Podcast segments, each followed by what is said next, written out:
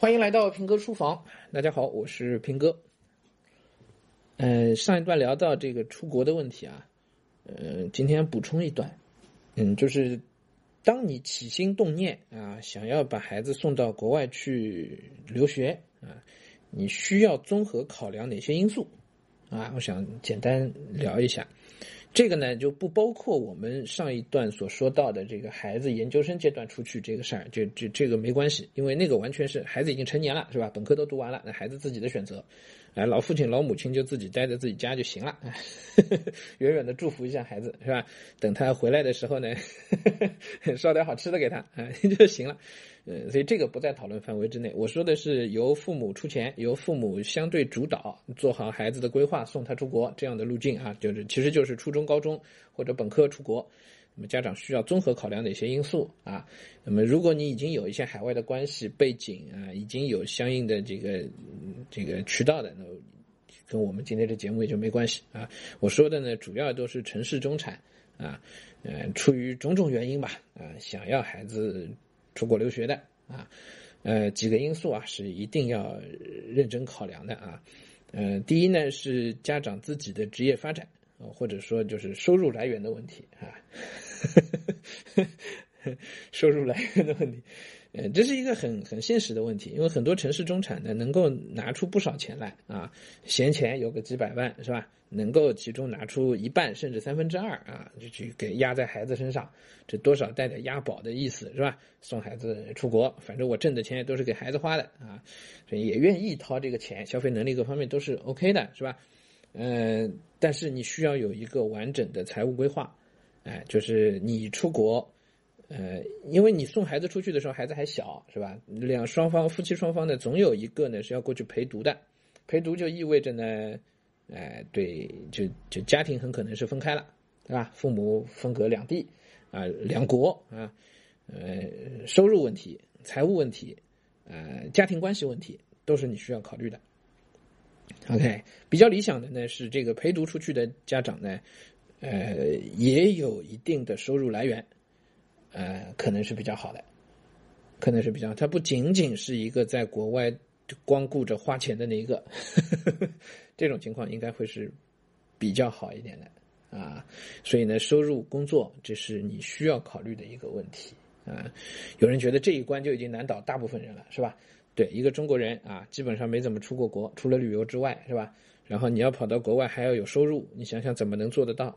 几乎是不太可能的，除非你自己先拿一个工作签，是吧？先先到当地能找到工作，你找到工作，你还怎么去，去去应对孩子那些事儿呢？你也没时间呀，这都是很困难的，是吧？那么这个收入在哪儿呢？这收入就是，比如说你是有一些税后收入啊，就睡觉以后的收入啊，你能稳定的靠房租生活，是吧？这也是一个方法。或者呢，你是不是可以提前在国外置业，哎，也能够收到一些租金啊？那么等等等等啊，这个这个不论啊。反正这是收入问题，是你需要考虑的一个问题啊。第二呢，需要考虑的就是一个置业的问题，哎，一个一个置业的问题。呃，因为孩子出国的时候年龄相对还小，不论是高中还是本科出去啊，呃，你是不是放心他进入一个异国文化之后的日常生活问题啊？包括饮食，嗯，包括嗯社交。都是家长需要操心的事情，因为毕竟孩子还小，哎，还年轻。然后，如果孩子之前没有大量的在海外生活的经验的话，呃，能不能他显然自己搞定这一切的事情，这个概率是很低的。他要花时间都搞定所有这些事情，那他的学业很可能就受影响了，对吧？所以呢，家长一定会陪读陪读。那你怎么置业啊？住在什么样的环境当中啊？这个小区是不是符合你的财务承受能力？是不是符合你的这个对安全、对呃社交等等的一些预期呢？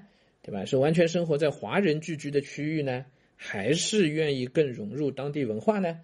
这些都是家长需要提前考虑的啊，需要提前考虑的。呃，这个过程啊，一定是自己为主。不能仅仅去看留学机构怎么说，哎，留学机构总有他们的话术，哎，正过来反过去，道理都是他的，嗯，到底怎么样好，这些事情是需要家长来决定的。跟孩子都没有多大关系，因为从孩子角度，呃，年轻人嘛，是吧？初中、高中嘛，他这时候总是想出去，世界那么大，总想出去看看的。所以对他来讲，一定是出去比待在国内好。国内有应试教育多累啊！所以你问问那些孩子，十个里边有十个都是想出国的。青春期嘛，他本身也是对家长不是那么依赖的时候嘛，是吧？啊，翅膀正在慢慢硬起来的时候，所以十个里有十个，你问他的都是想出国的。哎，可是后续那些问题，孩子是不会想到的，都是需要家长来考量的。是吧？一个收入啊，一个置业，一个社会环境、生活环境、社交等等，对吧？啊，还有呢，就是呃，对当地文化的融入，对当地文化的融入，呃，这件事情呢，很难在国内做准确的衡量，呃，但是你可以通过孩子的日常行为啊，你是可以有一个大致评估的，呃，通常来讲啊，嗯。相对外向或者是相对社交能力比较强的、比较 social 的孩子呢，嗯，出去的适应能力呢会更好一点，会更好一点。还有呢，就是家庭传统的氛围相对比较弱的，就是传统中国式家庭的氛围比较弱的家庭呢，呃，对于海外的这个文化呢是相对更容易吸纳和接收的。对，就是如果家长制比较严重。那么出去之后的适应呢，就会更困难啊。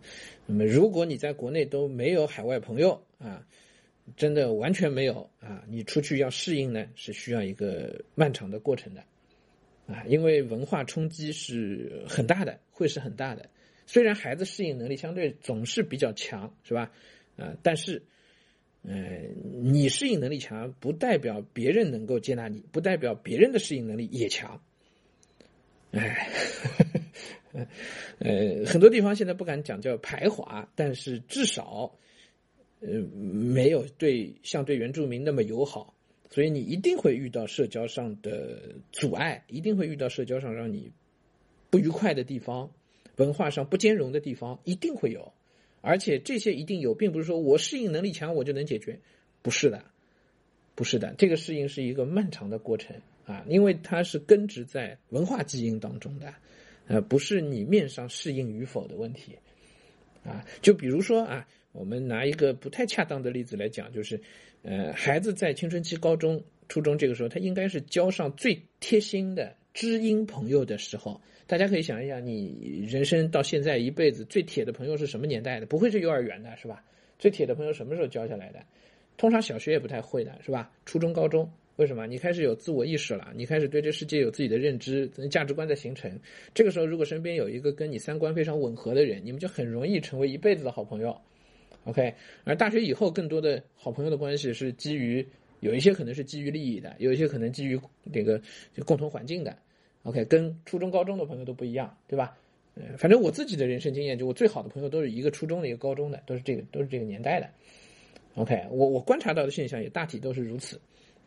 OK，那么为什么你你们容易交下这样的知音知己的朋友？因为你们有共享共同的生活环境，共享共同的价值观，所以你们能有这样的朋友，啊，能能有这样的友谊，是吧？好，那么你现在高中出国了，这个问题就来了。你跑到国外之后，嗯，价值观是不是吻合？很难，社会环境底层的这个文化传统也是完全不吻合的。所以，相当于啊，我不敢说绝对啊，但是相当于你想想，一个初中开始准备高中就出国的一个孩子，他是不是很有可能在国外，或者他这一辈子就失去了这个年代，嗯，在国内的孩子能够结下的那种友谊，是吧？很可能就失去了，对吧？因为他的生活环境在发生重大变动，他在不断的适应国外的文化。而大家的价值观未见得是真正能够吻合和匹配的，对吧？所以这个是文化方面的，也是你需要充分考量的。这为什么我之前一直在强调说，呃，没有海外的背景，没有海外的关系，对海外生活并不了解的家庭呢，在选择出国的事情上，一定一定一定一定要慎重。就典型的城市中产啊，父母呢可能七十年代生人，对吧？那从小都是在国内的，除了旅游没出过国。啊，不要说海外关系了，自己对海外的文化基本是不了解的。你了解的渠道呢，都是国内的媒体报刊啊，或者呢就是看点电影，然后你就觉得我了解美国文化了，这个都是重大误区。嗯，通过电影电视剧了解的国外文化是吧？然后你就觉得我挺了解啊，孩子可以出去没问题，他能适应，这都是一厢情愿。都是一厢情愿，啊，所以这些事情都是，哎，挺难的啊。但你知道，如果是孩子到了本科毕业以后再自己选择留学，那这些问题这都不存在了。你想一想，是不是啊？他的好朋友，他的根在国内，最好的、最铁的朋友在国内。当他遇到比如说失恋啊，比如说人生陷入低谷困顿的时候，他要找朋友聊聊天，他觉得跟父母聊都不方便。这个时候他可以，哎，发个微信就能跟自己最好的朋友联系上，是吧？所有的抱怨、情绪的宣泄，就都通过这个朋友，呢，就就就得到疏解了。OK，很多问题就都不存在了，对吧？而且他这个时候的适应能力，其实人就是非常强的，他还有国内作为一个底子。啊，就这会好很多啊！但如果你是初高中这个时候出去的，其实风险是很大的啊。那当然，如果你有足够的海外关系和背景的话，这些问题可能就都不是问题了，对吧？我们上一讲举过那个例子啊，在加拿大读食品加工那个专业的那那两个女生啊，都是我以前学生，那他们就很典型了，就是，跟那个亲戚本身就是一层一层过渡，一层中介啊。